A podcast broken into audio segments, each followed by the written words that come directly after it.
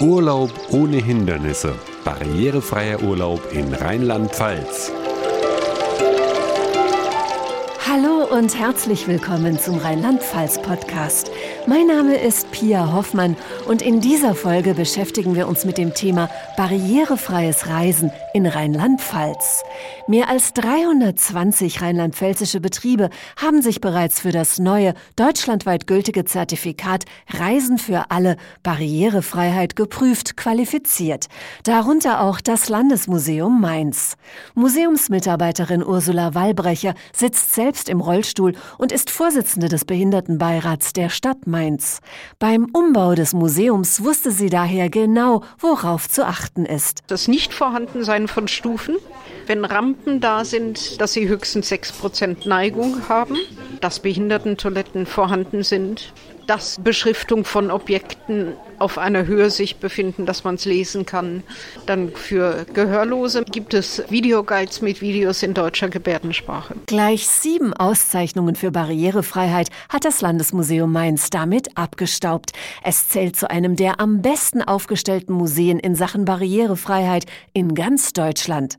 Denn auch bei den Ausstellungsstücken selbst legt Ursula Wallbrecher großen Wert auf die richtige Positionierung. Ich hasse nichts mehr, als wenn in einer Vitrine auf einem hohen Glasboden eine Flachware flach ausgelegt ist. Da kann ich dann von unten gucken, weil es ja Glas ist. Ich sehe, dass da was liegt, aber was es ist, kann ich nicht sehen.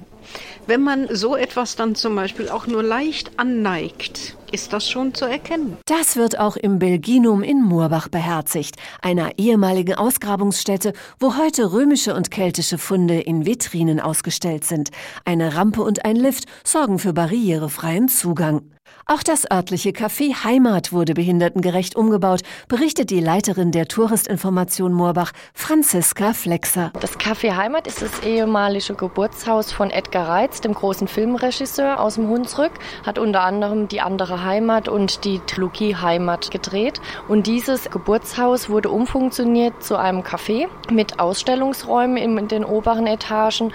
Und vor dem Haus wurde eine Rampe angebracht, mit der man dann als Rollstuhlfahrer ins Café Heimat reinfahren kann. Auch beim Bau des neuen Feuerwehrmuseums in Hermeskeil standen die Betreiber nicht auf dem Schlauch. Neben Feuerwehrautos, Drehleitern und Wasserschläuchen wurden mit Feuereifer auch behindertengerechte Hilfsmittel installiert, berichtet die Leiterin der Touristinformation in Hermeskeil, Claudia Fuchs. Man hat alles getan, um das Museum barrierefrei zu gestalten. Vom Eingang bis hin zu den Toiletten. Es ist ein Aufzug eingebaut, der die Ebenen verbindet miteinander. Es sind Rampen eingebaut. Man kann natürlich nicht in alle Feuerwehrfahrzeuge einsteigen. Das können die Nichtbehinderten auch nicht.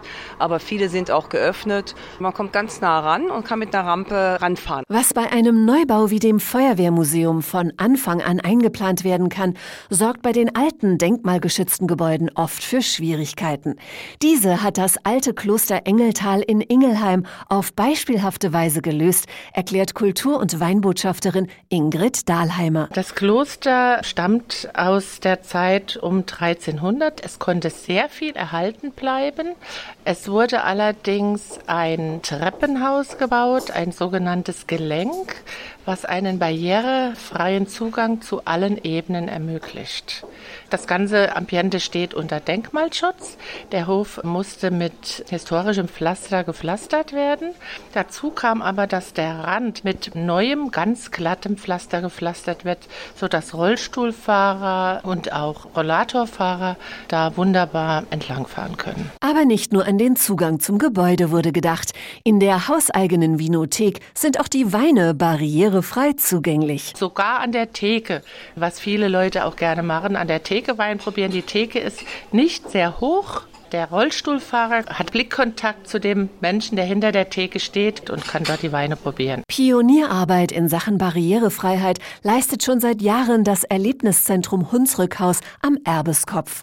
Doch nicht nur die Wintersport-, Natur- und Umweltbildungseinrichtungen dort sind für alle zugänglich. Auch die höchste Erhebung in Rheinland-Pfalz muss für Gehbehinderte nicht unerreichbar bleiben, weiß der Bürgermeister von Talfang, Mark Hüllenkrämer. Durchaus ist es möglich, auch auf die Spitze des Erbeskopfs Kopfes zu gelangen. Dies ist durch eine Straße auch barrierefrei möglich. Also ich denke, es sollte jedem die Möglichkeit gegeben sein, auch an den markanten Punkten hinzukommen. Ein markanter Punkt in der Region ist der denkmalgeschützte Kulturbahnhof Talfang. In dem einstigen Musikbahnhof sollen künftig auch Lesungen, Tagungen, Workshops, Weinproben, Musikunterricht und kulturelle Veranstaltungen für alle erlebbar sein, so Mitbetreiberin Ulrike Schmidt. Beim Bahnhof mussten wir den Zugang zum Bahnhof so gestalten, dass keine Stufen mehr dort sind und es gab keine Behindertentoilette. Das wurde dann auch in dem alten Gebäude eingebaut. Dann haben wir in unserem Gästehaus ein Zimmer mit Bad total umgebaut, auch auf barrierefrei. Andreas Koll vom Hotel am Zuckerberg in Trier geht sogar noch einen Schritt weiter. In seinem Hotel, das an eine Seniorenresidenz gekoppelt ist, können Gäste weit mehr als nur barrierefreie Zimmer buchen. Wir bieten also auch bei uns im Haus noch einen ambulanten Dienst. Das heißt also wirklich Leute, die pflegebedürftig sind, können noch Leistungen zubuchen, wenn sie halt eben versorgt werden müssen. Barrierefreies Reisen in Rheinland-Pfalz hat viele Facetten und spricht ein breites Spektrum an touristischen Betrieben an. Hier sind bei weitem nicht nur Hotels und Museen gefordert, sagt der Geschäftsführer des Rheinland-Pfalz-Tourismus Stefan Zindler. Das betrifft schon die Vorabinformation im Internet. Auch hier gibt es barrierefreie Websites. Das betrifft die Anreise dann der Betrieb vor Ort, aber auch die Freizeiteinrichtung, die Sehenswürdigkeiten vor Ort. Erst dann haben wir eine komplette Reise und erst dann sind wir ein gutes Stück weiter Richtung Barrierefreiheit. Schon jetzt hat Rheinland-Pfalz mit seinen mehr als 320 zertifizierten barrierefreien Betrieben eine Vorreiterrolle als Reiseland.